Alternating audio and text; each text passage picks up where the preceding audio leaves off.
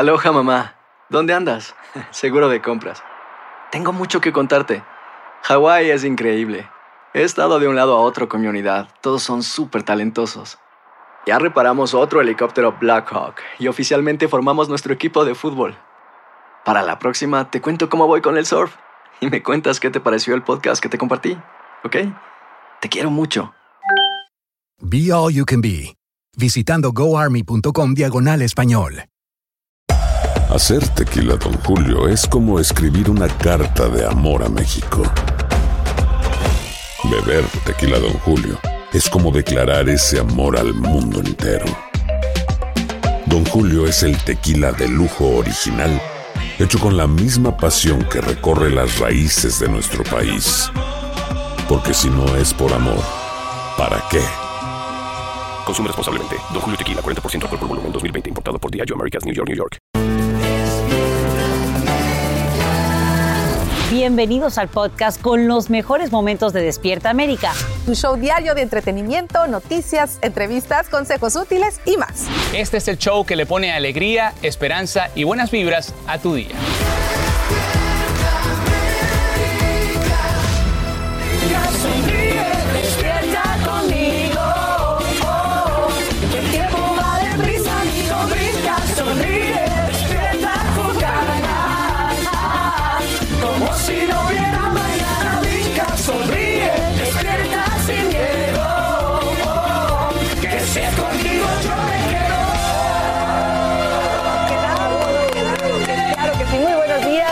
Despierta América. Hoy 22 de octubre, hoy, es viernes.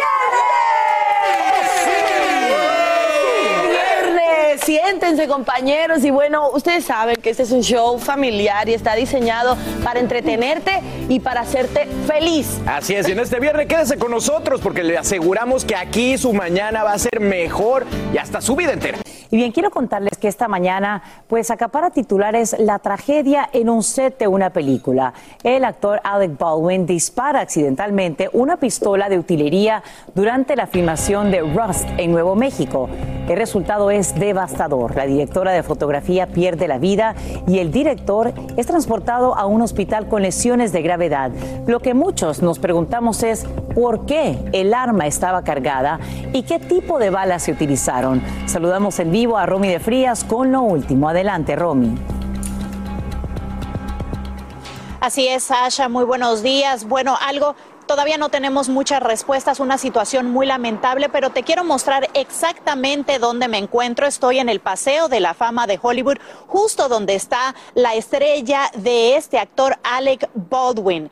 Él es el responsable, ha sido nombrado por las autoridades como el responsable de este incidente. Él le disparó a la directora de fotografía con una eh, eh, arma de utilidad eh, en este set de esta película del viejo oeste que se estaba llevando a cabo en Nuevo México. También hirió de gravedad, él se encuentra en estado crítico, el director de la película. La mujer falleció al llegar al hospital. Las autoridades, bueno, aún están llevando a cabo las investigaciones y no han dado muchos detalles. Aún no se sabe por qué esta arma que era de utilidad, que estaba siendo utilizada en, en el set de esta película, estaba cargada.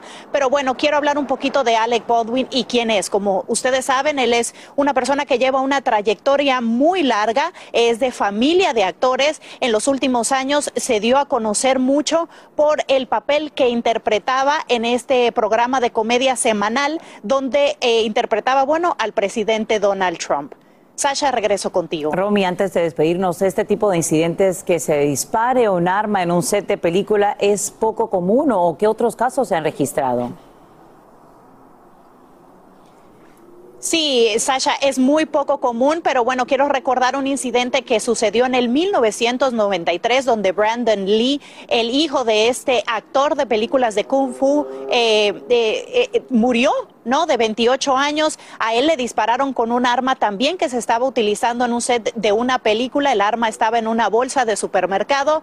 Y bueno, es un incidente que realmente no se habló mucho. Las autoridades no dieron muchos detalles, solamente que era un arma calibre 44. Así que nuevamente un incidente muy lamentable, pero más adelante le vamos a tener más detalles. Regreso con ustedes a los estudios por el momento. Romy de Frías. Gracias, Romy, por brindarnos esos detalles en vivo desde Los Ángeles. y ex empleado abre fuego contra sus compañeros en su antiguo lugar de trabajo en una zona rural de Nebraska. Al menos una persona muere en el tiroteo y otras dos sufren heridas. El pistolero también pierde la vida cuando otro empleado le dispara para detenerlo. Ahora mismo autoridades entrevistan a testigos para concluir la investigación. Tan pronto como hoy, millones de personas ya pueden recibir la vacuna de refuerzo contra el coronavirus de Moderna y Johnson Johnson.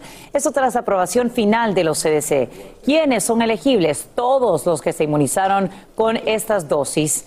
Y en el caso de los vacunados con Moderna deben tener 65 años o más, también para quienes padecen una enfermedad preexistente. Atención, porque es importante que sepas que ahora se pueden también combinar las dosis, así que investiga bien cuál te resulta más conveniente. Y a esta hora surgen nuevas interrogantes sobre el homicidio de Gaby Petiro tras confirmarse que restos humanos encontrados en una reserva natural de Florida pertenecen a Brian Laundry. Además, este hallazgo de algunas pertenencias pone bajo la mira a los padres de Brian, quienes participaban en la búsqueda. En vivo, Angélica González nos dice de qué lo señalan y qué revelarían los objetos recuperados. Adelante, Eli. Fíjate, mi querida Sacha y ustedes amigos en este detalle. Los expertos dicen que después de haber sido encontrado en una sola boscosa, es muy probable que este señor, Brian Laundry, haya cometido suicidio porque salió de casa sin eh, teléfono celular y sin documentos. Esto, por supuesto, lo deliberarán las investigaciones. Lo que sí puedo contarte es que eh, también las investigaciones están apuntando a sus padres y en esta historia les digo por qué. Terminó la búsqueda. Brian Laundry también está muerto. Registros dentales confirmaron que los restos hallados en una reserva natural de Florida son del prometido de Gabby Petito. Fueron los padres de Laundry quienes condujeron a las autoridades hasta los restos de su hijo cuando decidieron sumarse a la búsqueda horas antes. Cuando empezó a buscar a los padres, donde sabían obviamente en donde él iba cuando estaba en ese terreno de miles de miles de acres, lo encontraron bastante fácil y bastante pronto. So, ellos fueron un ayudo tremendo en encontrarlo y sus cosas personales. El hallazgo ocurrió en una zona en la que pensaban que él podría haber ido, pero que anteriormente estaba sumergida bajo el agua. Cuenta el abogado de la familia Laundry que en el sitio encontraron también una bolsa perteneciente a Brian con una mochila, un cuaderno y otras cosas de su propiedad. Ante la sospecha de que los padres pudieron haberlo ayudado, la policía responde que está 100% segura de que la familia Laundry no llevaba ningún objeto. Estoy molesto, estoy enfadado. No siento que Chris y Roberta hayan recibido un trato justo aquí. Ha habido tantas acusaciones, tanta gente mal informada, dice el abogado de los Laundry. ¿Cómo fue que Brian murió? Es todavía un misterio. Los estudios forenses lo determinarán en los próximos días, pero los investigadores prefirieron no responder cuando los periodistas les preguntaron si se encontró algún arma en la escena. El abogado de la familia Petiro, en nombre de ellos, solo se limitó a decir, ellos están llorando la pérdida de su hermosa hija. Queridos amigos, hay un objeto clave en todo esto, es ese cuaderno al cual hacíamos referencia, un objeto muy frágil que pudo haber sufrido daños y es por eso que los investigadores dicen que posiblemente tendrán solo una oportunidad de analizarlo minuciosamente y ver si allí está la clave de lo que pasó con Brian Laundry y definitivamente con el caso de Gaby Petiro. Sacha, vuelvo contigo. Elia Angélica, gracias por brindarnos esta nueva información en vivo. When you buy a new house, you might say, Shut the front door! Winning! No, seriously, shut the front door. We own this house now. But you actually need to say, Like a good neighbor, State Farm is there. That's right. The local State Farm agent is there to help you choose the coverage you need. Welcome to my crib. no one says that anymore, but I don't care. So just remember, like a good neighbor, State Farm is there. State Farm, Bloomington, Illinois. Hay dos cosas que son absolutamente ciertas. Abuelita te ama y nunca diría que no a McDonald's. Date un gusto con un Grandma McFlurry en tu orden hoy. Es lo que abuela quisiera. En McDonald's participantes por tiempo limitado. Hacer tequila, Don Julio, es como escribir una carta de amor a México. Beber tequila, Don Julio, es como declarar ese amor al mundo entero. Don Julio es el tequila de lujo original, hecho con la misma pasión que recorre las raíces de nuestro país.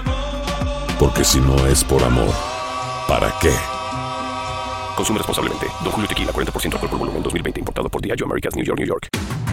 El más grande de todos los tiempos. Messi, Messi, El torneo de fútbol más prestigioso de nuestro hemisferio. 16 países. 14 ciudades. Un continente.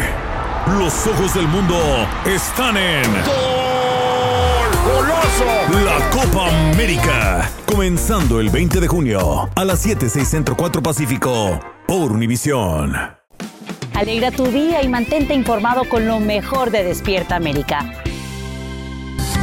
A esta hora aumenta la preocupación por el destino de los misioneros secuestrados en Haití. El grupo en el cual estarían bajo su poder, la banda 400 Masowo, esta organización criminal exige un millón de dólares por persona, aunque no aclara si el rescate incluye a cinco menores y el chofer haitiano raptados junto a los religiosos. Ahora, el líder de los secuestradores, identificado como Wilson Joseph, lanza estas serias amenazas.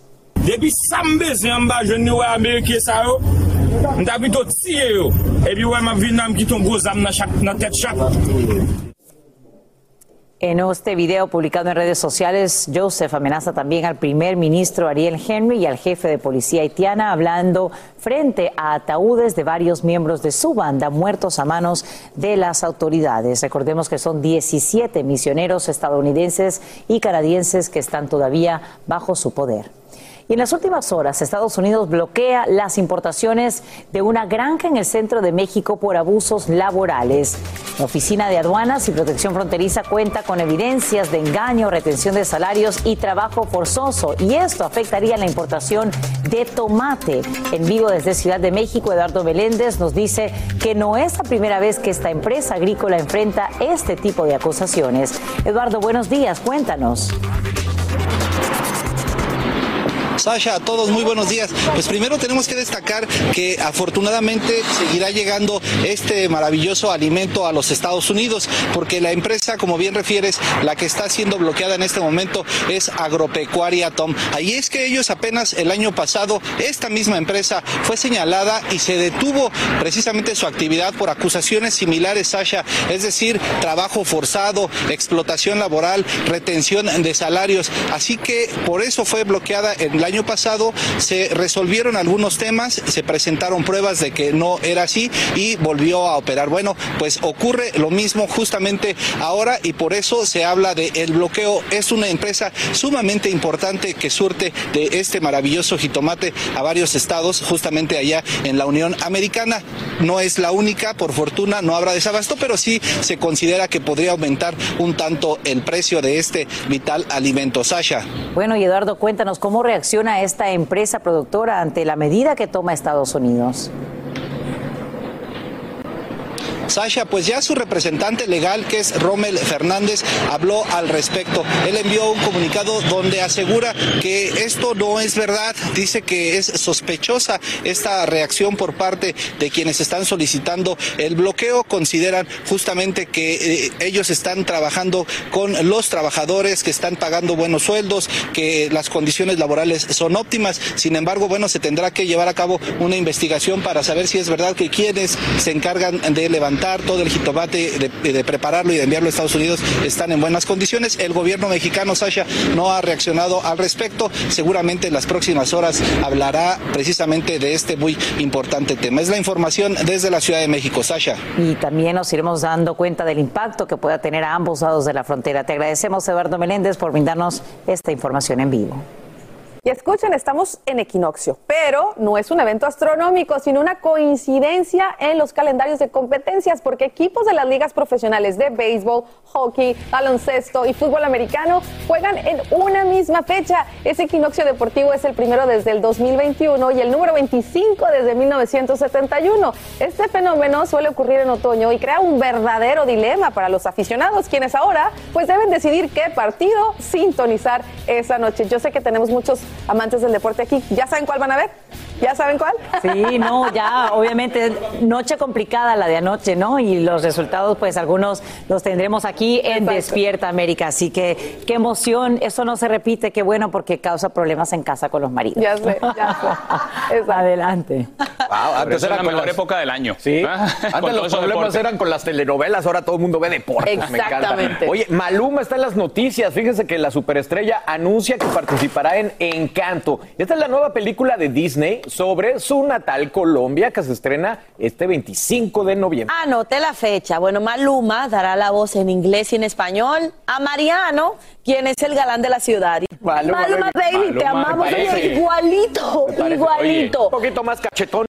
Y esta semana te contamos cómo por primera vez logran trasplantar un riñón de cerdo genéticamente modificado a un humano sin que el sistema inmunológico del receptor produjera un rechazo inmediato. Y ahora desde Nueva York, Nayeli Chávez Geller nos lleva a conocer al cirujano encargado de esta histórica intervención, quien nos cuenta el impacto que tiene a nivel mundial.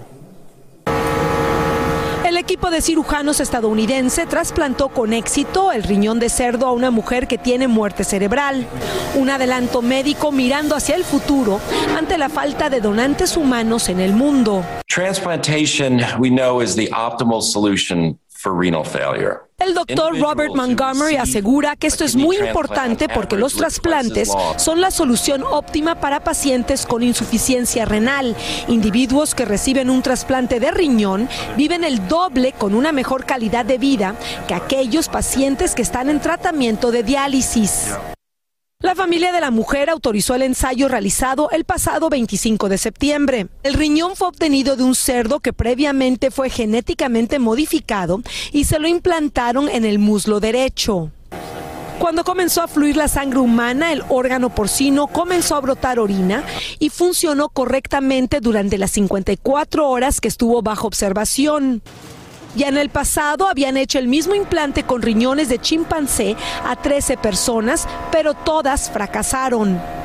El cirujano Montgomery, quien dirigió el senotrasplante, contó que hace tres años se sometió a un trasplante de corazón, viviendo en carne propia el drama y la incertidumbre de no saber si llegaría un órgano para salvarle la vida. Trying to improve on a failing paradigm. Por eso dijo que deben seguir experimentando y que nadie debería morir esperando un donante. Aunque este tipo de cirugías aún requiere varias pruebas clínicas y aprobaciones, los expertos esperan que en el futuro el senotrasplante ofrezca otra alternativa para aquellas personas que necesitan un trasplante de órganos.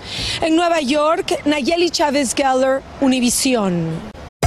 Hacer tequila, Don Julio, es como escribir una carta de amor a México. Beber tequila, Don Julio, es como declarar ese amor al mundo entero. Don Julio es el tequila de lujo original, hecho con la misma pasión que recorre las raíces de nuestro país. Porque si no es por amor, ¿para qué? Consume responsablemente. Don Julio Tequila, 40% alcohol por volumen, 2020. Importado por Diageo Americas, New York, New York. Hay dos cosas que son absolutamente ciertas. Abuelita te ama y nunca diría que no a McDonald's. Date un gusto con un Grandma McFlurry en tu orden hoy. Es lo que abuela quisiera. Barapapapa. En McDonald's participantes por tiempo limitado. El más grande de todos los tiempos. Messi, Messi, El torneo de fútbol más prestigioso de nuestro hemisferio. 16 países. 14 ciudades. Un continente. Los ojos del mundo están en. ¡Goloso! La Copa América. Comenzando el 20 de junio a las 7, 6 Centro 4 Pacífico por Univisión. Estás escuchando el podcast que te alegra la vida, el de Despierta América. En las próximas horas, una nueva caravana migrante sale desde Chiapas en lo que llaman la Marcha por la Libertad, Dignidad y Paz. Aseguran que saldrán en cadenas humanas con la intención de llegar hasta donde se lo permitan autoridades mexicanas. Y precisamente en Tapachula, Chiapas, Alejandro Madrigal nos explica en vivo qué buscan con este nuevo movimiento. Cuéntanos, Alejandro. Gracias, Asha. ¿Cómo estás? Muy buenos días. Justamente nos encontramos en el Parque Central, en donde se preparan para salir dentro de unas horas la madrugada de este sábado en caravana. De acuerdo con la organización Pueblos Sin Fronteras, son alrededor de 4 mil personas que han obtenido recursos legales para salir de México, no ser detenidos y circular libremente. Sin embargo, el Instituto Nacional de Migración asegura que hay 54 procesos con 2.400 personas, principalmente haitianos y centroamericanos. Sin embargo, también no está todo decidido, pese a que saldrá un gran número de inmigrantes en caravana, aún no está decidido cuántos son, si son 100, 1000, 2000. Sin embargo, bueno, estas son las dudas que planteamos, Sasha. Vamos a platicar con Geniel. Geniel, ¿sales o no sales en caravana? Por ejemplo, tú. Eh, por, eh, por, ejemplo, pero yo, pero yo no, yo no voy a salir porque la situación que yo estuve, eh, en mi parte, yo no tengo posibilidad para salir. Pero yo creo que la mayoría de los inmigrantes, pero va a salir, pero esa es mi idea, pero es mi opinión, pero yo no puedo, yo no puedo. ¿Tú necesitas trabajar o qué necesitas tú?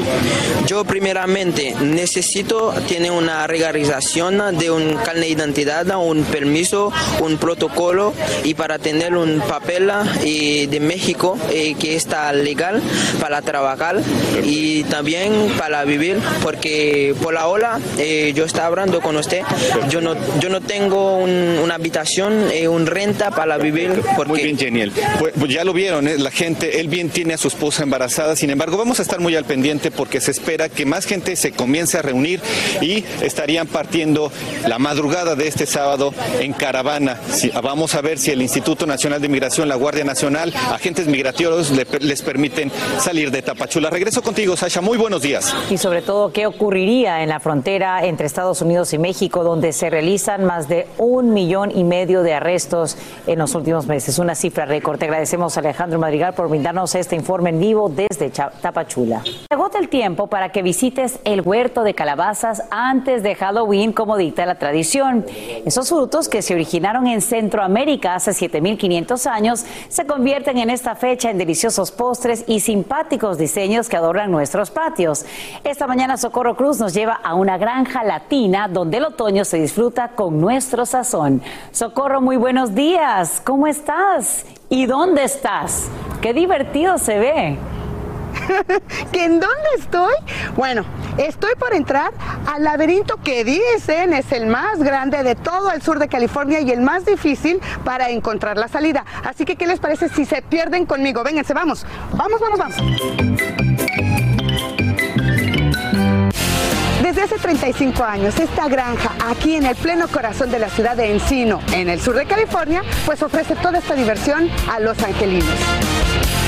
No encuentro a nadie, estoy perdida. ¡Ay, por fin hay alguien! Hola. Hola, ¿eres Chayito? Soy Chayito. Chayito, estoy perdida. ¿Pero por qué es tan difícil encontrar la salida? Porque tienes que tener un mapa. Tienes que ser buena en los mapas, porque si no lo eres, fácilmente te puedes perder. Yo no traigo mapa. Aquí está uno, si lo gustas. Pero además de este laberinto gigante, ¿qué más encontramos aquí en la granja de los Tapia? Aparte de las calabazas y el pumpkin patch también, los Tapia siembran verduras y que ellos mismos las siembran y las venden. Gente viene en familias con sus niños, les encanta venir los fines de semana durante este mes. Es divertido, es muy familiar. Ver toda la gente que hay aquí, los niños comunicándose, buscando calabaza, compartiendo con sus padres, con todos los juegos que hay ahí, me fascina. Uy, Chayito, hay muchas cosas que hacer aquí con los Tapia. Bueno, ahora, ¿cómo salgo? ¿Por dónde sigo? Por allá. Vámonos por allá, vámonos. Pero no te vayas sin tu mapa. Mi mapa. Gracias, Chayito. Vámonos, chicos, vámonos. Aquí sigo perdida y para nada que veo la salida y ya llevo hora y media. Uf, si no me ven en el próximo noticiero es que ya saben dónde estoy. Perdida en el laberinto de los Tapia, que por cierto la entrada es de 9 dólares. Bueno, ¿para dónde la salida? ¿Le damos para allá? ¿Sí?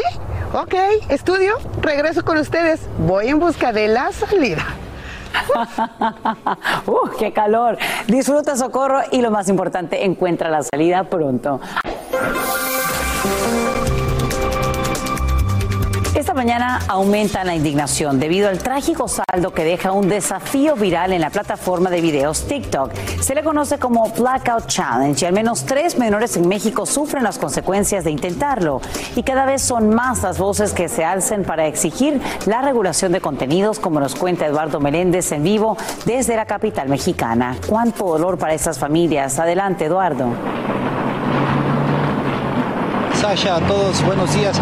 En efecto, este terrible reto ha causado ya la muerte de tres pequeños de 9 y 11 años, niño y niña de 9 años y otra señorita de 11 años. Lamentablemente esto de jugar a asfixiarse hasta perder el conocimiento para después regresar y contar lo que vivieron, pues ha resultado de trágicas consecuencias. Vamos a conocer la historia de estos tres pequeños que lamentablemente han fallecido.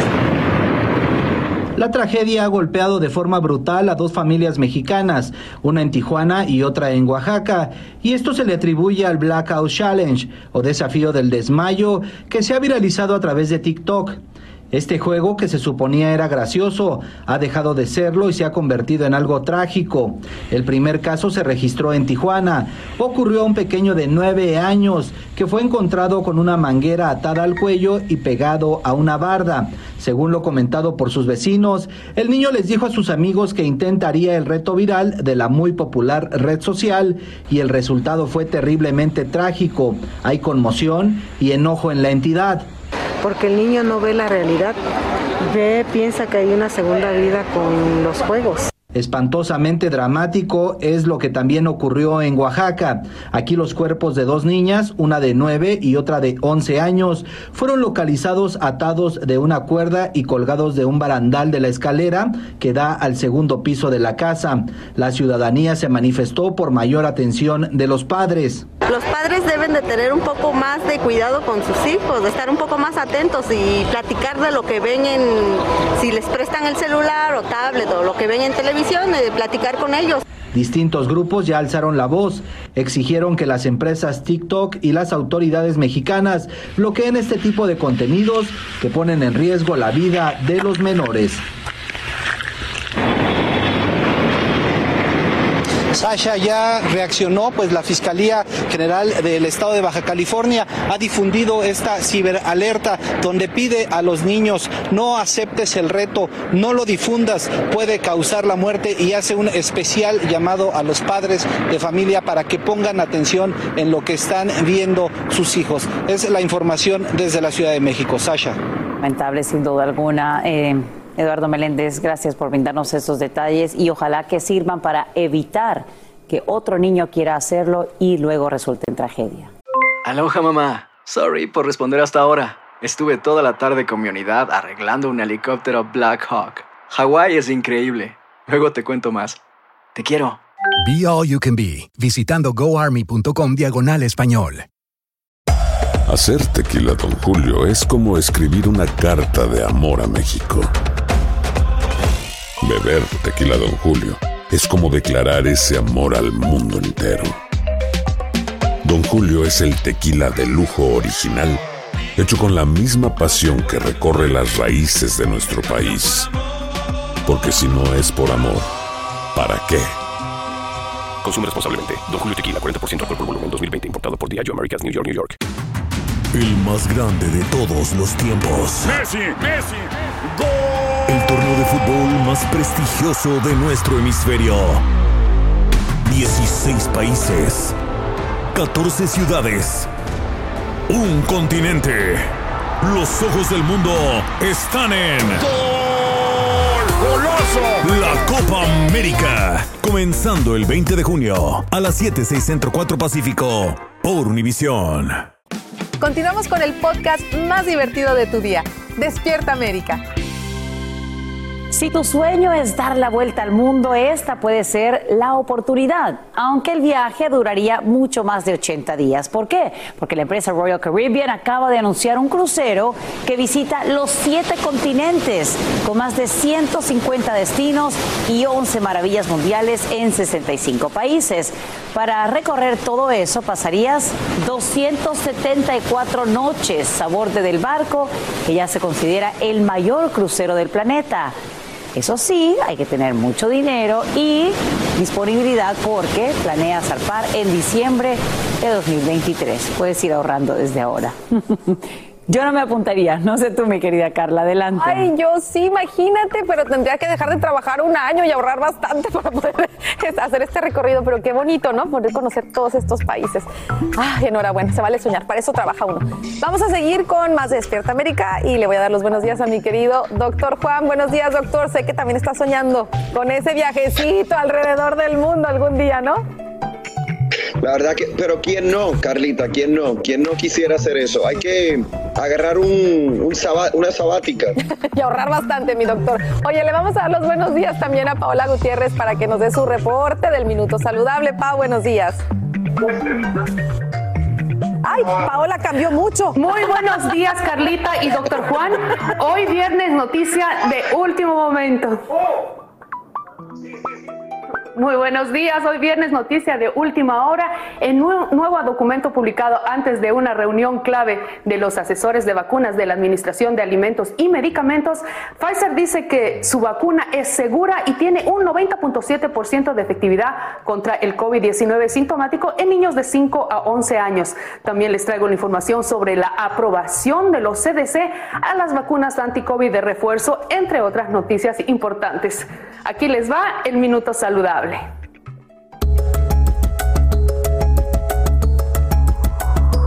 Los asesores en materia de vacunas de los CDC votaron ayer jueves a favor de recomendar dosis de refuerzo de las vacunas contra el COVID-19 de Moderna y Johnson Johnson.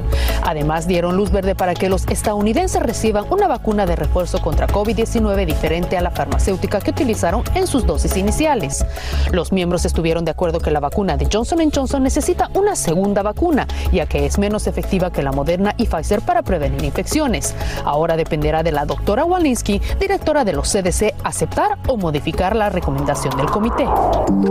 Los CDC publicaron los efectos secundarios más comunes que las personas informaron después de recibir refuerzos de la vacuna COVID-19 de Pfizer o Moderna o una segunda dosis de Johnson Johnson.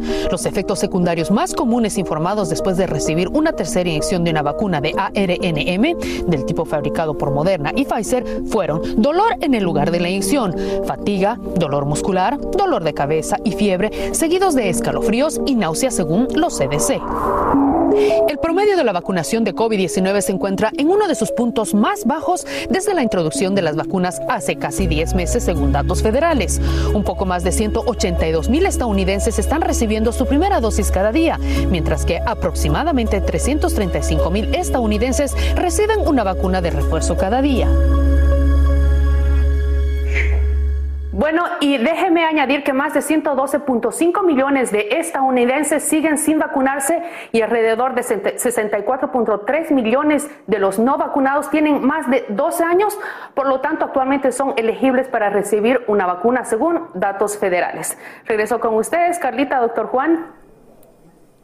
Ahí vamos a esperar que se una doctor Juan a nosotros. Por ahora, pues también le vamos a dar la bienvenida a esta transmisión a la doctora Vivian Birman, quien es médico internista del Mount Sinai Medical Center, y al doctor Andrés Cotón, pediatra y vocero de la Academia Americana de Pediatría. Buenos días. Ahora sí les doy los buenos días formalmente porque me los cambiaron. Buenos días. Qué gusto saludarlos, doctor Juan.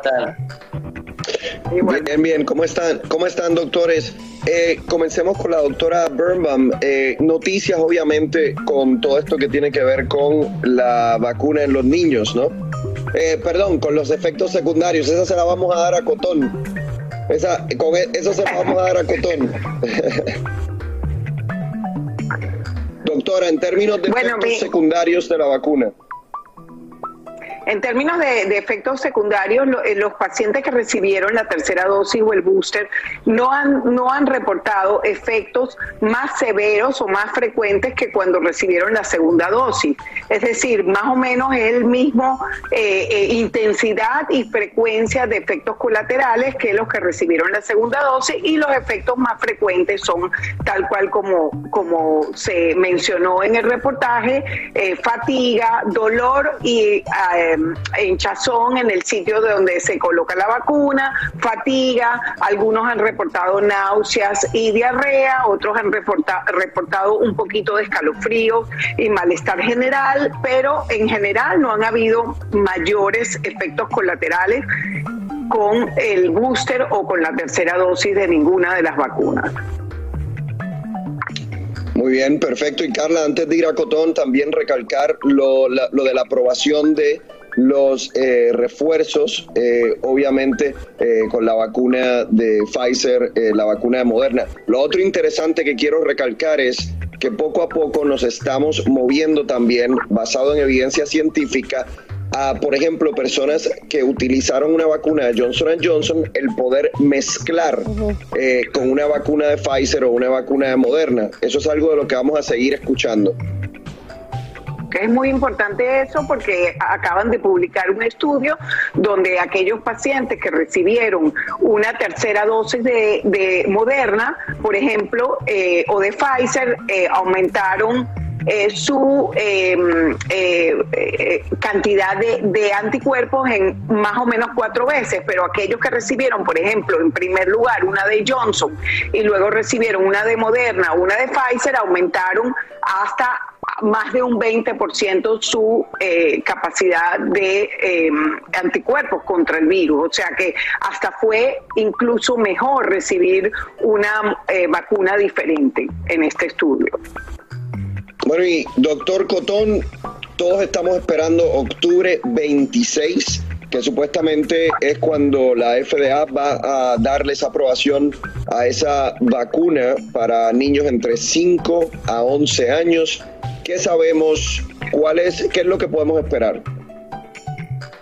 Sí, Juan, eh, esa sería la fecha que, estamos esperando. Creemos que para principios de noviembre ya vamos a tener la vacunación para los niños.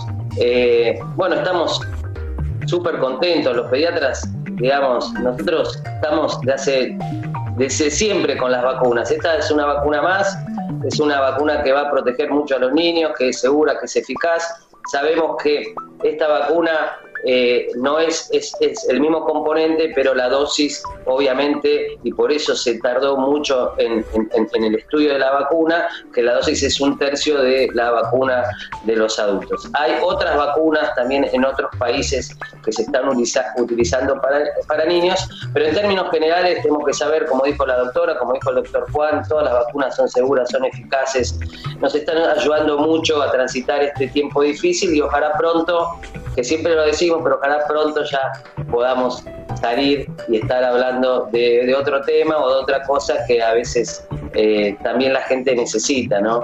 Así es, eso es lo que todos decíamos. Y, para finalizar, quiero eh, añadir que Pfizer acaba de publicar esta mañana resultados de su estudio en donde demuestra que la vacuna en, en niños eh, protege de COVID sintomático en casi un 91%, o sea, es una protección significativa de más de 90% para los niños. Y como ha dicho eh, Andrés también, hoy y en otras ocasiones los efectos secundarios no son muy distintos a los que experimentamos nosotros los adultos o quizás Andrés a lo que experimentan los niños con otras vacunas. Y obviamente vamos a seguir muy pendientes a todo lo que siga surgiendo. Sabemos que la gente, los papás en este caso están muy preocupados, no saben qué decisiones tomar, por eso es importante que se informen. Así que gracias doctores por mantenernos siempre al tanto. Un abrazo para todos, excelente fin de semana.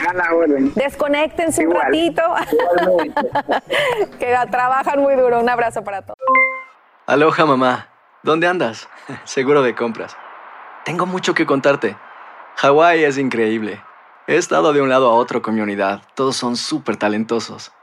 Ya reparamos otro helicóptero Blackhawk y oficialmente formamos nuestro equipo de fútbol. Para la próxima te cuento cómo voy con el surf y me cuentas qué te pareció el podcast que te compartí, ¿ok? Te quiero mucho. Be All You Can Be visitando goarmy.com diagonal español. Hacer tequila, don Julio, es como escribir una carta de amor a México. Beber tequila, don Julio, es como declarar ese amor al mundo entero. Don Julio es el tequila de lujo original, hecho con la misma pasión que recorre las raíces de nuestro país. Porque si no es por amor, ¿para qué? Consume responsablemente. Don Julio Tequila, 40% alcohol por volumen, 2020. Importado por Diageo Americas, New York, New York. El más grande de todos los tiempos. Messi, Messi, gol torneo de fútbol más prestigioso de nuestro hemisferio. 16 países, 14 ciudades, un continente. Los ojos del mundo están en ¡Goloso! La Copa América. Comenzando el 20 de junio a las 7, 6 Centro 4 Pacífico por Univisión. Aquí hablamos sin rollo ni rodeo. Sin rollo ni rodeos. Todo lo que pasa en el mundo del entretenimiento lo encuentras en el podcast de Despierta América. Sin rollo. Y hablemos, hablemos de Cristian Nodal, que se ha convertido en tendencia luego de que una fan le robara un anillo. Y esto es insólito. Sí lo es. Es insólito. bueno, me fallaron con el insólito, pero ahí está viendo captado el momento en cámara en que la Dal, bueno, cantaba un concierto benéfico en un estadio de fútbol ahí en Mazatlán. Y Livia Gavica, la reina del carnaval de Mazatlán 2020, miren, rozó la mano del cantante mientras pasaba a saludarlas y dice que el anillo cayó de su mano. En el video ya todavía le dice el anillo, el anillo, pero Nodal iba en lo suyo, no la escuchó y siguió caminando. Y en redes sociales, no hombre, de ladrona no la bajaban, ratera, regrésaselo. Sin embargo, luego de los ataques que recibió Olivia, contó cómo sucedieron las cosas y prometió devolver el famoso anillo. Vamos a escucharla. Me han hecho reír con todos los comentarios de todo lo que pasó ayer. Ya vienen por el anillo, van a venir por él. Aquí lo tengo. Ahorita van a venir por él. De hecho, no estaba en mi casa, me tuve que venir para, para regresarlo. Pero oigan, estuvo muy chistoso porque hace cuenta pues que yo le doy la mano como todo mundo ahí, pero se le salió literal el anillo. Yo no me lo robé, para que no anden diciendo cosas, literal se le salió. Y yo le grité el anillo, el anillo, y nadie me peló. Y pues dije, lo voy a guardar. Y me contactaron y pues ya con eso ya lo voy a devolver. Aquí está. Pero queda una muy, pero muy buena anécdota del día de ayer. Te voy a grabar videito para que no me digan nada cuando le entregue. Oye, qué buena anécdota, Luli, de verdad que sí. Y pobrecita, porque oye, le cayó encima a todo mundo. Mira, yo creo, yo he estado muy pendiente de esta historia, no me ha dejado dormir, ¿eh? De hecho, yo creo que sí devolvió el anillo. Creo que vi un videito como que ella Sí, entregó el anillo, etcétera. Y en ese mismo video, si no me equivoco, le cayeron encima y la gente está diciendo, pero Nodal no necesita ese anillo porque ya se queda con, con ella, con él. ¿Cuál es la cosa tan grande? Y parece que fue Belinda, según lo que escribieron en las redes sociales, que se lo había regalado. Yo no creo que ella lo hizo a propósito. Realmente esas cosas pasan cuando un anillo te queda grande. En, una- yo, en que las va. presentaciones que está uno tan sudado, Ellen, de verdad que se te sale todo, hasta los No, por supuesto, pero ella dijo, me hizo la noche, de hecho los fans de atrás se ven como que lo quieren agarrar, como cuando vas a un partido y aviensan la pelota y todo el mundo está detrás de la pelota. Miren, a mí algo que podría funcionar yo creo es que acuérdense que todas las entradas para este concierto iban a donarse para ayudar a toda la gente afectada por el huracán Nora. Imagínense que subasten este anillo, en una de Ándale. esas pues ya se volvió tan popular que pueden juntar un dinerito. Es una buena idea, debería Oye, ser manager de Pero Nodal. sí es una anécdota Nodal, por favor. O sea, es una anécdota espectacular. Que esto le pase a uno porque se ve que ella le fascina el tema porque lo quería saludar y tal. Y que quede esto para la historia de uno y que no, pues sin culpa me quedé con el anillo y ahora nada queda oculto, señores, porque en las redes sociales no. el que medio hace algo inmediatamente La del lo anillo, la del ¿Y sabes anillo, la del anillo. hay que ser suertudote como Nodal Monse para estar en esta situación entre un anillo que me regaló Belinda y que lo tiene la reina del carnaval. O sea. ¿quién puede ser más suertudo que tener ese problema? Súper linda, súper linda, pero hay, hay, hay varios personajes en esta historia. Porque está el anillo, obviamente, Claro. Nodal, Belinda, que después nos enteramos que el anillo se lo había regalado ella, así que tiene valor sentimental. Está la muchacha, la reina del carnaval. Y también están las redes sociales, que ahora cómo influyen en todo. Todos nos dimos cuenta de algo, que por ella ser reina del carnaval pudo fácilmente llamar a su gente de Nodal y decirles, aquí tengo el anillo, pero todos se enteraron de esta situación y comentaron y opinaron y hasta la acusaron, como que la tienen ahí accountable por sus Ella no acciones, se que la devuelva. Pero ella no se lo iba a robar. No, yo creo que no tampoco. contigo, no no creo. Lo No. que pasa es que ella no iba a perder la oportunidad de hacer bullita. ¿tú Claro, entiendes? O sea, también, como que claro. mira, yo soy la del anillo de, de Nodal. el video está chistosísimo porque se ve el anillo y diciéndole el anillo, el anillo. Sí, en verdad él lo regresó, pero ella sí se lo dijo. Claro, y la gente, y la gente que cuida a Nodal tampoco estuvo ahí pilas, ¿no? Cierto, tanta seguridad. Claro, porque han debido estar pilas. Ella dice que en ese momento ella le gritaba y ellos no oían, claro, por la bulla y por todo el rollo, pero claro, faltó un poquito más de reacción. Y hay que regalarle anillos más justos no- a, no a lo Nodal. ¿eh? porque este le quedaba un poquito Creo, grande. creo que tenemos las imágenes de que sí devolvió el anillo al, me imagino, al equipo de seguridad de Nodal. Hubiera estado increíble que Nodal llegara a recoger el anillo. O ya- Belinda. O con Belinda. ¿Dónde está Fíjate mi que anillo? Ayer me, ayer me dijo justamente mi novia, ay, si a ti te pasa eso, yo voy a recoger el anillo. Exactamente, como Mira, ahí se lo están dando, ahí se lo están dando, con permiso. Muy bien, vamos a un mensaje en las afiliadas y volvemos. Aloha mamá, ¿dónde andas? Seguro de compras. Tengo mucho que contarte. Hawái es increíble. He estado de un lado a otro con mi unidad. Todos son súper talentosos. Ya reparamos otro helicóptero Blackhawk y oficialmente formamos nuestro equipo de fútbol. Para la próxima te cuento cómo voy con el surf y me cuentas qué te pareció el podcast que te compartí, ¿ok? Te quiero mucho. Be All You Can Be, visitando goarmy.com diagonal español. Hacer tequila, Don Julio, es como escribir una carta de amor a México. Beber tequila, Don Julio, es como declarar ese amor al mundo entero. Don Julio es el tequila de lujo original, hecho con la misma pasión que recorre las raíces de nuestro país. Porque si no es por amor, ¿para qué? Consume responsablemente. Don Julio Tequila, 40% alcohol por volumen, 2020. Importado por Diageo Americas, New York, New York. El más grande de todos los tiempos. Messi, Messi, El torneo de fútbol más prestigioso de nuestro hemisferio. 16 países. 14 ciudades. Un continente. Los ojos del mundo están en. goloso. La Copa América. Comenzando el 20 de junio a las 7, 6 Centro 4 Pacífico por Univisión. Aquí hablamos sin rollo ni rodeo. Sin rollo ni rodeos. Todo lo que pasa en el mundo del entretenimiento lo encuentras en el podcast de Despierta América. Sin rollo. Gracias por continuar con nosotros en Sin Rollo. Y si extrañaba a Meghan Markle, no se preocupe que ha enviado tremenda carta abierta al Congreso a propósito de un plan para cortar fondos a la licencia de maternidad pagada de 12 semanas a 4 en el Build Back Better Act plan de la administración del presidente Biden. Y esto está en boca de todos.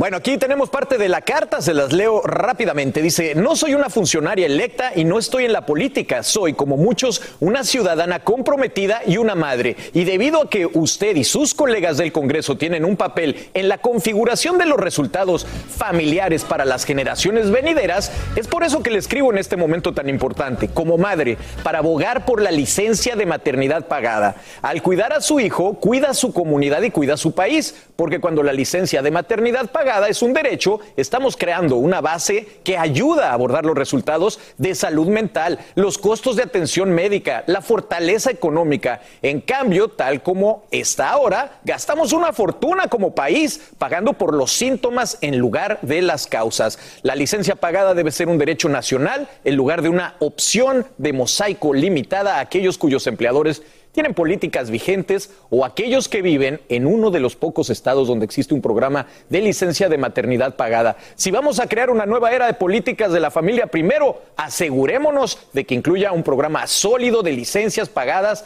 para cada estadounidense que esté garantizado, accesible y alentado sin estigma ni penalización. Y continúa, sé cuán políticamente cargadas pueden y se han vuelto las cosas, pero esto no se trata de derecha o izquierda, se trata de bien o mal, se trata de poner a las familias por encima de la política y para un cambio refrescante es algo en lo que todos parecemos estar de acuerdo. En un momento en el que todos se sienten tan divididos, divididos, que este sea un objetivo compartido que nos una. Entonces, en nombre de mi familia, Archie, Lily y Harry, les agradezco por considerar esta carta y en nombre de todas las familias les pido que se aseguren de que en este momento trascendental no se pierda. Mi Luli, tú estás en un momento en el que eh, tu hijo ya está grandecito, pero te hubiera, te hubiera gustado que fuera aún más largo el, el maternity leave. Bueno, yo tuve cesárea y en ese tiempo, obviamente, en el estado, pues te dan dependiendo de que si fue natural el parto o si fue cesárea. Cesárea normalmente te dan más tiempo y yo lo que hice fue que lo uní con muchas vacaciones que tenía acumuladas. Y para ninguna madre es adecuado el momento de dejar a tu hijo en la casa e ir a trabajar. Eso no importa si sea tres semanas o si sean seis meses meses. Ahora, sí estoy de acuerdo en que en vez de bajarle, yo creo que deberíamos mantenerlo o subirlo e inclusive incluir a los padres de esto de la paternidad en un tiempo que sea prudente. Es muy difícil. Cuando uno es mamá, y, y ustedes lo saben, o papá, eh, uno pasa por situaciones puede ser eh, eh, mentales, emocionales, a mí en lo personal no me pasó, pero uno pasa físicamente. Muy yo fuerte. no me podía ni parar de la cama por el primer mes, porque yo tuve una cesárea Sí. y fue muy duro. Entonces, con esa presión de también tener que volver al, al trabajo sin tú físicamente sentirte bien, pues no vas a ser un beneficio para la y me, compañía. me encanta, Marce, lo que habla porque ella lo multiplica en la comunidad y habla de las consecuencias de que las mamás sufran al dejar a sus hijos solos en casa. Eso, eso es muy interesante y, y- y quiero asumir y quiero pensar que eh, tiene unas muy buenas intenciones. Eh, infortunadamente, una carta firmada por la duquesa de Sussex sí tiene una carga un poquito política, para mi gusto, porque ella habla, por ejemplo, de que ella no es una política electa, que es una madre, que es una mujer. Sobraba el duquesa de Sussex ahí. A mí me parece que haberla firmado como Meghan Markle hubiera quedado mucho, mucho más potente. Con esto simplemente lo que quiero decir es que respeto mucho su posición. Estoy de acuerdo con el hecho de que la maternidad y que también irse estos días para cuidar al bebé o a los hijos es necesario tanto para papás como para mamás. Sí creo que aquí hay una carga algo política en el asunto. Viniendo de ella, por eso es criticada muchas veces, por eso a la gente no le gusta muchas veces que se meta en este tipo de Pero cosas. a las que van Pero a ser mamás derecho. próximamente, Pero a ustedes, a ustedes sí, le- a sí les gusta la idea, ¿no? Estoy de acuerdo que puede tener una carga política, sí. pero yo creo que de todas formas estos temas hay que traerlos a la mesa. Sí, hay que hablar de estas cosas porque si no se quedan ahí. Y sí creo que hay que poner como ejemplo a países, por ejemplo, como España, donde te dan cuatro meses y que sí incluyen a los papás y entre ellos dos pueden decidir quién se toma el tiempo para estar con el bebé. En fin, Canadá 8. eh, Exacto, hay, Exacto, hay- hay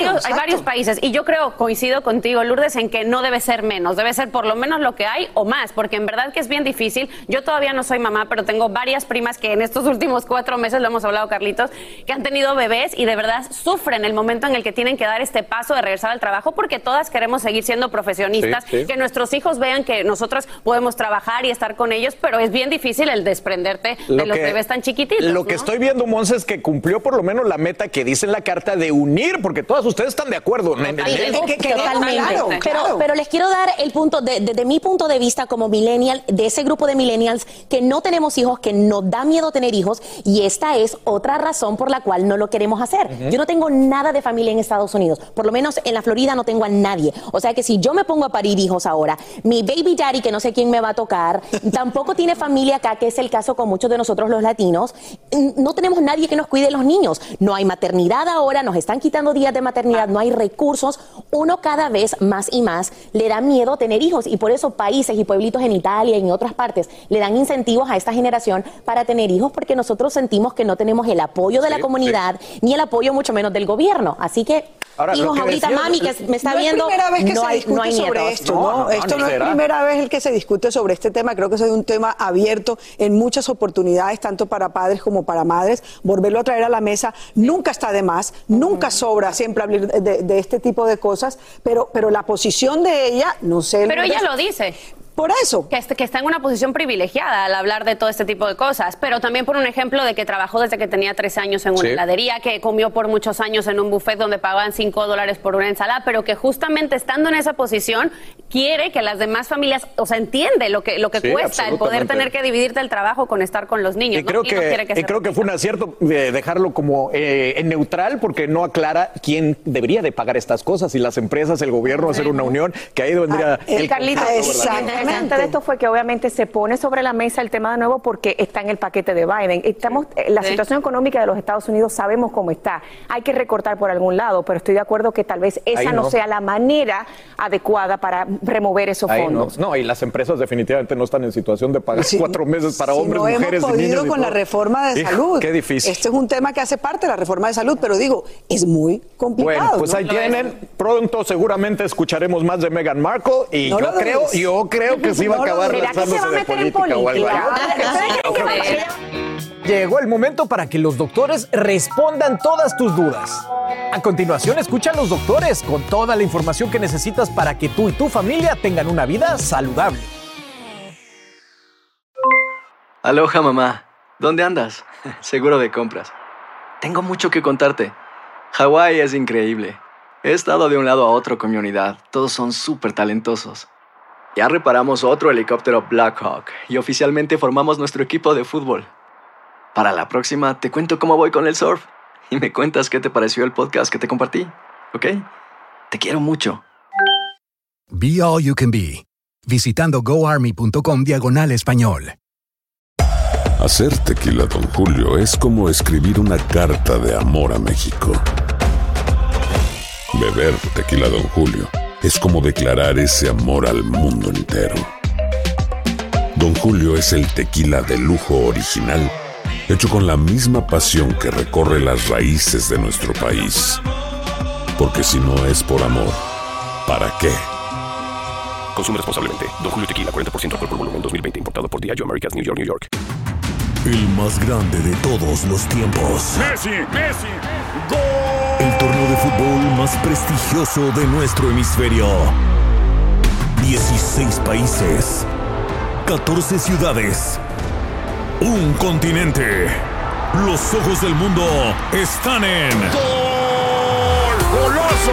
La Copa América. Comenzando el 20 de junio a las 7, 6 Centro 4 Pacífico por Univisión.